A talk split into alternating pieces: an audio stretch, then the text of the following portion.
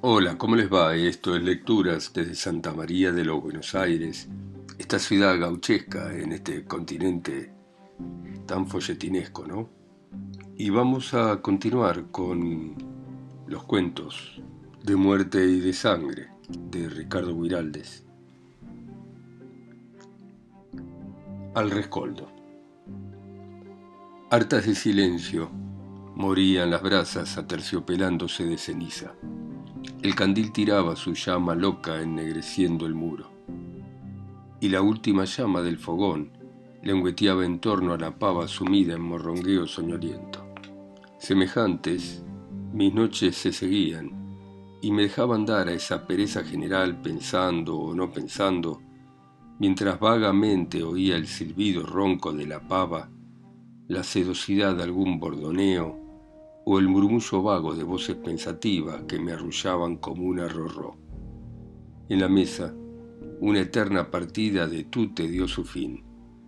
Todos volvían preparándose a tomar los últimos cimarrones del día y a tardarse en una conversación lenta. Silverio, un hombrón de 19 años, acercó un banco al mío. Finalmente dejó caer su puño sobre mi muslo. Chupe y no se duerma, Tomé el mate que otro me ofrecía sin que lo hubiera visto, distraído. Silverio reía con su risa franca, una explosión de dientes blancos en el semblante virilmente tostado de aire. Dirigió sus pullas a otro. Don Segundo, se le van a pegar los dedos. Venga a contar un cuento.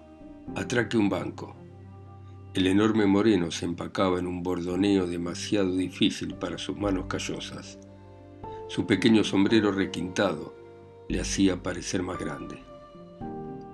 Dejó en un rincón el instrumento, plagado de golpes y uñazos, con sus cuerdas anudadas como miembros viejos. Arrímese, dijo uno, dándole lugar, que aquí no hay duendes.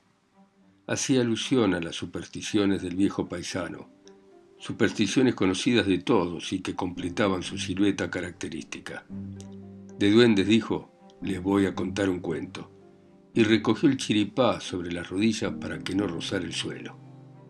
Un cuento es para alguien pretexto de hermosas frases estudio, para otros, para aquellos, un medio de conciliar el sueño. Pero manjar exquisito para el criollo por su rareza hace que éste viva al par del héroe de la historia y tenga gestos, hasta palabras de protesta, en los momentos álgidos. Sus emociones son tan reales que si le dijera, esos son los traidores, esa es el ánima malhechora, muchos de ellos tendrían placer en dar una manito al hombre cuya alma ha repercutido en la suya por un gesto noble, una palabra altanera o una actitud de coraje en momentos asiagos. Dejaron que el hombre meditara, pues es exordio necesario a toda buena relación, y de antemano se prepararon a saborear emociones, evocando lo que cada cual había tenido que ver en esos fenómenos cuya causa ignoran y que atribuyen al sobrenatural, gracias a Dios. El que menos pasó su momento de terror en la vida. Uno se topó con la viuda, otro con la luz mala que trepara en ancas del caballo a aquel que le había salido el chancho, y este otro se perdió en un cementerio poblado de quejidos. Este era un inglés, comenzó el relator, mozo grande y fuerte, metido ya en más de una pellejería y que había criado fama de hombre abeso para salir de un apuro. Iba en esa ocasión a comprar una novillada gorda y mestizona de una viuda ricacha y no paraba de descontar los ojos de güey que podía agenciarse en el negocio. Era una noche cerrada, y el hombre cavilaba sobre los ardiles que emplearía con la viuda para engordar un capitalito que había amontonado comprando hacienda para los corrales. Faltarían dos leguas para llegar cuando uno de los mancarrones de la volanta entró a bailar. Desparejo y fue opinión del cochero darle más bien un resuello y seguir pegándole al día siguiente con la fresca. Pero el inglés, apurado por sus patacones, no se quería conformar con el atraso y falló por dirse a pie más bien que abandonar la partida. Así fue, y el cochero le señaló dos caminos, uno yendo derecho para el sur, hasta una pulpería de donde no tendría más que seguir el callejón hasta la estancia, y otro más corto, tomando derecho un monte, que podía divisarse de donde estaban y en cruzándolo, enderezar a un ombú, que esa era la estancia de la viuda. Pero el camino era peligroso y muchas cosas se contaban de los que se habían quedado por querer cruzarlo. Era el quintón de Álvarez, nombrado en todo el partido, y que el inglés conocía de mentas. Se decía que había un ánima, pero el cochero le relató la verdad. Era que el hijo de la viuda desapareció un día sin dejar más rastro que un papelito en que pedía que no olvidaran su alma condenada a vagar por el mundo y que le pusieran todos los días una tira de asao y dos pesos en un escampado que había en el quintón. Desde ese día se cumplió con la voluntad del finao y a la madrugada siguiente aparecía el plato vacío. Los dos pesos se los habían llevado y en la tierra escrito con los dedos decía gracias. Y esto a Naide sorprendía, porque el finao fue hombre cumplido y aunque no supiera escribir, otra cosa fue su alma. Desde entonces no hay cristiano que se atreva a cruzar de noche y los más corajudos han vuelto a mitad de camino y cuentan cosas extrañas. La viejita llevaba de día la comida y los dos pesos y no le había sucedido nada de no oír la voz del alma en pena de su hijo que le agradecía. Con esto concluyó su relato el cochero. Le dio buenas noches al inglés y agarró camino para el poblado mientras el otro enderezaba el monte, pues era hombre de agallas y no creía en apariciones. Llegó y sin titubear rumbió pa'l medio, buscando el abra en que debía estar la comida. Cualquiera se hubiera coquinado en aquella oscuridad, pero al inglés le bullía la curiosidad y el alma le retosaba de coraje. Así fue, pues, que llegó al punto señalado y vido el plato con la comida y los dos pesos, que no era hora todavía de salir las ánimas y estaban como la mano en la viuda los había dejado. Se agazapó entre el yuyal, peló un trabuco y aguaitó lo que viniera. Ya lo estaba sopapeando el sueño cuando un barullo de hojarasca le hizo parar la oreja. Bichó para todos lados y no tardó en vislumbrar un gaucho haraposo. Este terciaba en el brazo un poncho blanco que de largo arrastraba por el suelo las botas de potro no le alcanzaba más que hasta medio pie, y traía un chiripacito corto con más agujero que disgusto tiene un pobre. Ay, nomás se sentó juntito al plato, peló una daga como de brazada de largor y dio comienzo a tragar a lo hambriento. En eso, y Dios parece que sirviera las miras del inglés, se alzó un remolino que arrió con los dos pesos. El malevo largó el cuchillo y entró a perseguirlo como una briboca, cuando sintió pa mal de sus pecados que el inglés lo había acogotado y quería darle fin de un trabucazo. Entonces regó por su vida, alegando que él, aunque se había desgraciado, no era un bandido y que le contaría cómo se había hecho ánima. Ahí verán. Hacía ya más de 20 años en sus mocedades, este paisano había jurado cortarle la cresta al gallo que le arrastraba el ala a su china. Pero ese hombre era el finó Jacinto, entonces mozo pudiente en el partido, y le encajaron una marimba de palos acusándolo de pendenciero. Desde entonces hizo la promesa de no tener paz hasta vengarse del hombre que lo había agraviado robándole la prenda. Y una noche quiso el destino que lo hallase solo y lo mató, pero peleando en buena ley. Después había enterrado al muerto y peligrando que lo vieran, había gateado de noche hasta las casas de la viuda donde le dejó un papelito que le debía asegurar la comida y una platita para poder con el tiempo salir de apuros. Esa era su historia y los sustos que daba la gente, envolviéndose en su poncho blanco. Era de miedo que lo encontraran un día y lo reconocieran. Volvió a pedir por su vida, que bastante castigo tenía con su desgracia. El inglés, poco amigo de alcahuetería, prometió callarse y dejarlo al infeliz llorando su amargura. Esto pasó hace muchos años y dicen que al inglés, como premio a su buena alma, nunca le salió más redondo un negocio. Don Segundo hizo una pausa, su cara bronceada parecía impresionada por sus palabras, y golpeaba con una ramita robada al fuego la maternal fecundidad de la olla. El auditorio esperaba en calma la conclusión de la historia.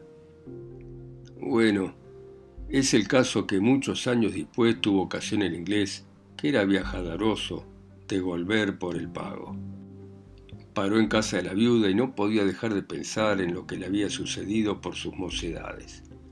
En la mesa, aunque fuera asunto delicado, preguntó a la patrona por el ánima de su hijo. La viejita se largó a llorar, diciendo que ya nunca oía la voz de su hijo querido y que ya no escribía gracias como antes en el suelo. De juro en algo lo había ofendido, que ella no sabía tratar con espíritus, y pa' colmo, ni los dos pesos se alzaba, aunque siempre comía lo que ella le llevaba. Muchas veces había llorado suplicándole al alma le contestara, pero nunca halló respuesta a sus lamentos. Al inglés le picó la curiosidad, y aunque estaba medio bichoco por los años para meterse malos pasos, se le remozaba el alma con el recuerdo y se aprestó para la noche misma. Dijo a la vieja que tendería el recao bajo el alero, que la noche iba a ser caliente, y cuando todos habían dormido enderezó al quintón con un paso menos asentado que años antes y caviloso sobre el cambio que había dado el malevo en sus costumbres. Ni bien llegó al parque, un ventarrón se alzó y creyó el hombre en mal aviso. Se abrió paso como pudo entre las malezas y llegó trompezando al abra después de muchas vueltas. Venía sudando, el aliento se le ayudaba en el garguero y se sentó a descansar, esperando que se le pasara el sofocón y preguntándose si no sería miedo. Malo es para un varón hacerse esa pregunta, y el hombre ya comenzó a sobresaltarse con los ruidos de aquella soledad. La tormenta suele alzar ruidos extraños en la arboleda.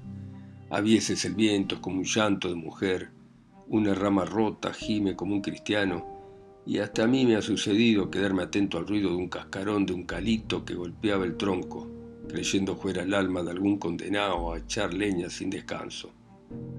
Al día siguiente, como sucede en esos castigos de Dios, el ánima encuentra deshecho su trabajo y tiene que seguir achando y achando con la esperanza que un día el filo de su hacha ruempa el encanto. En esos momentos he sentido achicárseme el alma, pensando en lo que a cada uno le puede guardar la suerte y me hago cargo, lo que sería del inglés ya viejón, con más de un pecado encima, figurándose que esa sería la hora de su castigo. Pero él no creía en ánima, de suerte que crió coraje y se arrimó al lugar en que debía estar el plato. Lo halló como antes, y como antes también se agazapó para esperar. Ya harían muchas horas que estaba allí y le pareció una eternidad. No podía ver la hora por la oscuridad y quiso levantarse, pero sintió como una mano que le pasaba por la carretilla y se agachó más bajito, pues ya le estaba entrando frío y si no ganaba las casas era porque tenía miedo. Tendió la oreja y sintió que enfrente algo caminaba entre las hojas secas. Había parado el viento y podía oír clarito los pasos de un cristiano que gateaba. Aguantó el resuello y miró para el lado que venía el ruido como una cuarta del suelo, vido relumbrar dos ojos que lo miraban. Sintió que el corazón le daba un vuelco y apretó el cuchillo que había desenvainado, jurando que si era broma, bien cara la había de pagar quien le hacía pasar tamaño susto. Pero volvió a mirar y más cerca dos otros ojitos brillaron. Sintió un tropero a su espalda, le pareció que alguien se raiba y ya a mitad de rabia y miedo saltó al esplayado. Venga, gritó el que sea que yo le ende. Pero ahí nomás un bulto le pegó en las piernas. El hombre trabocó unos pasos y se fue de largo, cayendo con el hocico entre el plato de latón vacío. Más sombras le pasaron por encima. Alguno le gritó una cosa al oído, llevándosele media oreja, sintió como patas peludas de diablo que le pisoteaba la cara y se la rajuñaban. Hizo fuerza y disparó pa'l monte.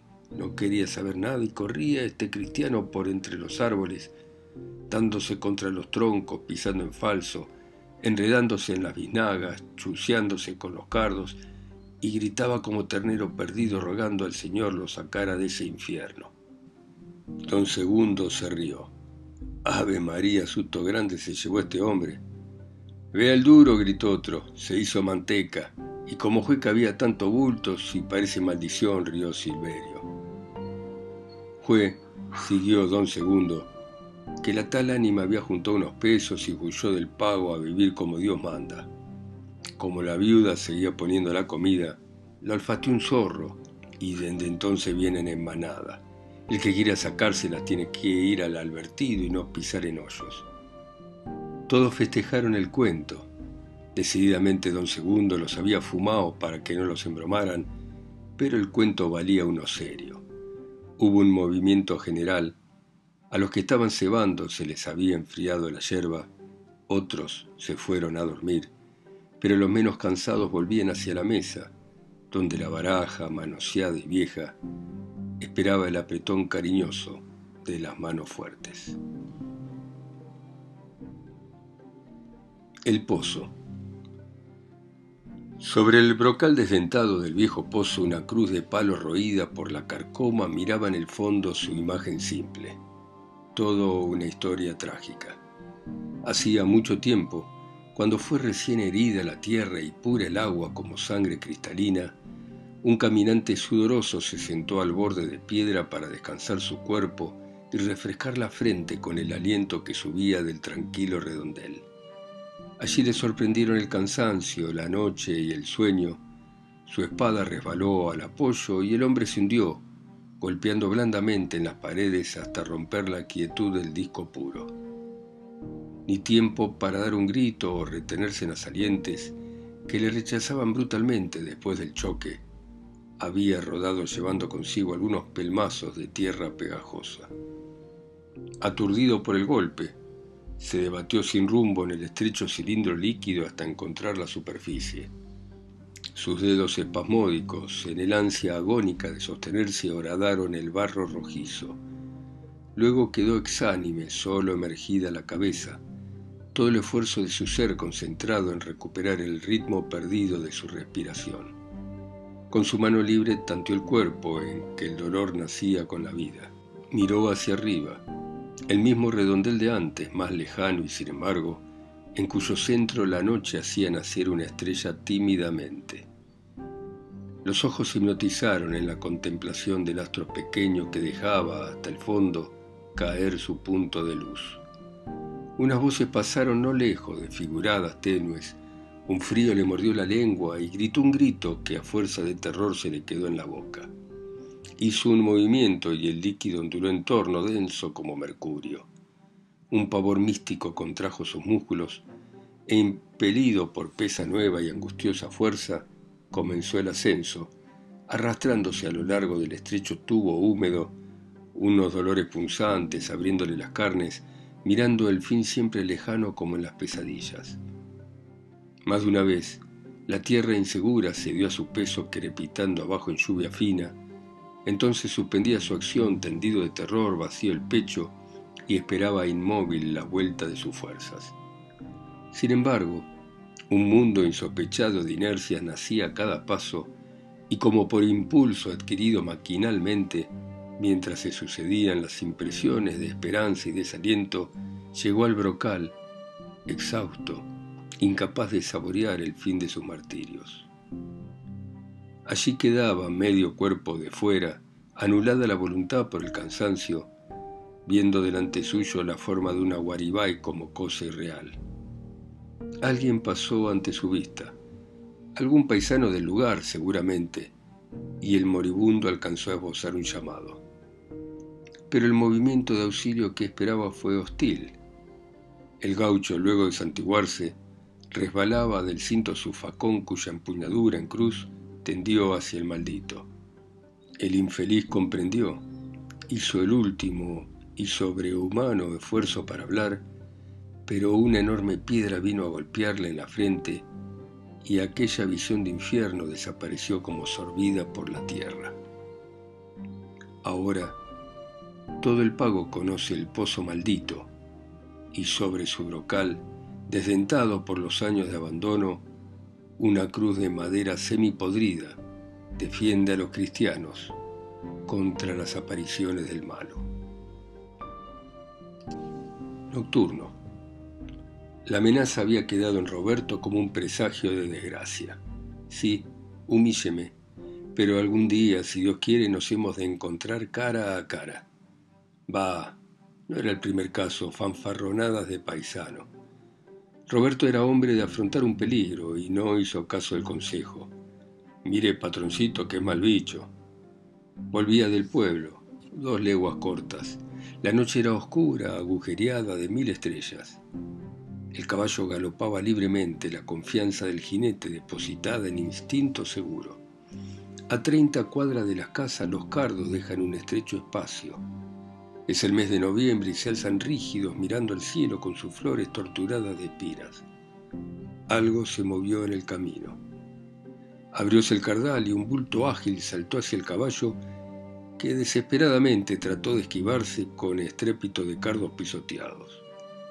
Se debatió queriendo desasirse de la mano que hacia atrás le empujaba venciendo sus garrones, pero perdió apoyo en una zanja, arrastrando en su caída al jinete que quedó aprisionado, una pierna apretada por su peso. Palabras de injuria vibraron en el tropel producido por la lucha. Roberto tiró al bulto, que retrocedió con una imprecación. Había tocado. Tenía ahora que ganar tiempo, salir de la posición en que se hallaba. El caballo libre un momento se levantó, proyectando su jinete a distancia. Este quiso recobrar el equilibrio, pero fue tarde. El bulto, que no había hecho sino retroceder, volvió a la carga con mayor impulso. Recibió el golpe en pleno vientre. Se supo muerto. Un gesto de dolor le dobló como gusano partido por la pala, largó el revólver haciendo de ambas manos la que le hundiera el hierro hasta la guarda y la retuvo para evitar un segundo encontronazo, ya aterrorizado, la cabeza vaga, sintiendo la muerte en el vientre. Un chorro de sangre los bañaba uniéndolos en su viscosidad roja. Hubo el ruido de dos respiraciones, entremezcladas en esfuerzo de angustiosa lucha. El hierro ahondó la herida con el movimiento, despedazó la carne, abrió un boquete como cloaca que bañó de inmundo vómito cuatro manos crispadas sobre la misma empuñadura. Y el cuerpo de Roberto, tambaleó vacío de vida, cayó con un son flácido los ojos inmensos de terror, la boca abierta, en aullido prolongado como un canto. No humano, el vengador miró esos ojos sin vida y gruñó con voz que era estertor. Te la había jurado.